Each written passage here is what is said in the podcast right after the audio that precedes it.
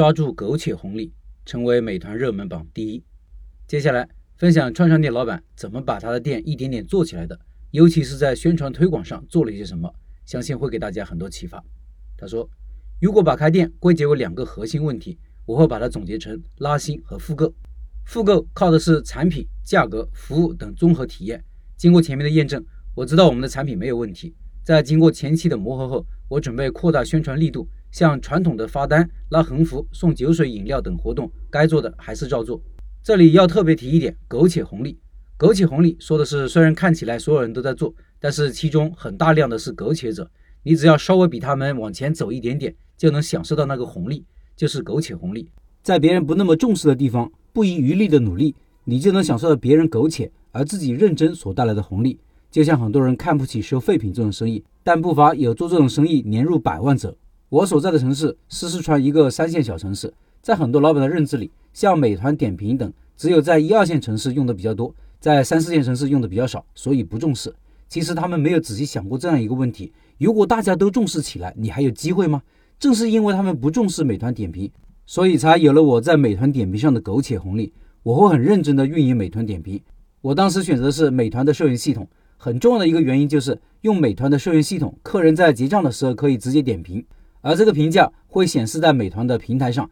当时。我们通过赠送小礼物、优惠等积极引导顾客给我们好评。我还会很认真的回复顾客的评价，还做过付费推广，通过一系列措施做到人气榜第一。这也给我们前期带来大量的客流。很多人都有这样的错误认知，他觉得一件事情没有效果，其实不是没有效果，是因为你没做好，所以没有效果，不能本末倒置，错误归因。这里想强调和说明一下人气的重要性。假设一家店的味道不错，但是就是没人气，一个消费者从他门前路过，往里一看。只有稀稀拉拉几桌，消费者就会认为这家店味道不好，那么就不会进去。不仅是消费者，其实这也是人性，喜欢简单归因。店里人气不行，我们开过店的都知道，原因一定是多方面的。但对于普通的消费者而言，他们不会想那么多，他也没有权利和义务做那么多，想那么多，他只会根据自己已有的认知做简单快速的判断。对于普通消费者来说，一家店生意不行，要么味道不好，要么价格高。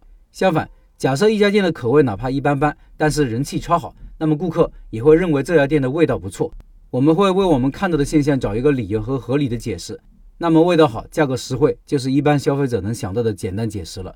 这里再提一个很多老板会进入的误区，就是生意不好的时候，在门口拉上一个横幅，打一个很低的折扣，比如六点八折，这其实是忍症止渴。这个还跟我们的人性有关，人性是很贱的。你越低声下气的讨好别人，别人反而看低你。就像一个舔狗对一个女神百般的讨好，顶多得到一张好人卡。越是容易被得到的东西，越不会珍惜。生意不好的情况下，在门口拉横幅打折，其实是在变相的向顾客传递我们家生意不行了，现在做垂死的挣扎。吸引的也只是一些贪便宜的顾客。即使看到你店里人气不错，消费者也知道大家进来是因为便宜可占，并不是因为你本身牛逼。所以，正确的做法是不要在门前打折，而是通过其他的渠道引流。想象一下。如果你路过一家店，里面人气很好，但是门口没有什么活动，你是不是觉得这家店很厉害，想进去尝试一下？我有一个朋友在成都也是做串串，他每个月的利润大约有十万块，他每个月都会雷打不动的拿出两万块钱去做推广，让店铺保持常年的排队，保持人气。以上是老板的分享。记得以前在公司工作的时候，领导的一句话对我印象很深刻。他说：“一个人不需要多优秀，只要你比别人多做一点点，就容易脱颖而出。”类似道理的一个笑话，说的是两个旅行的人在森林中碰到老虎，其中一个人说：“这下完了，跑不过老虎的，跑不动了，要被老虎吃了。”另外一个人却说：“我也是跑不赢老虎的，但是我只需要跑赢你就可以了。”很多时候，我们都不需要跑得过老虎，但是你需要跑得过老虎的猎物。最后公告：本月九月二十五号晚上八点，拜师学艺推出第三个项目——冷锅串串，到时候串串店老板会直播介绍项目，感兴趣的老板关注起来哟。音频下方有直播群的二维码，有个靠谱师傅，开店少走弯路。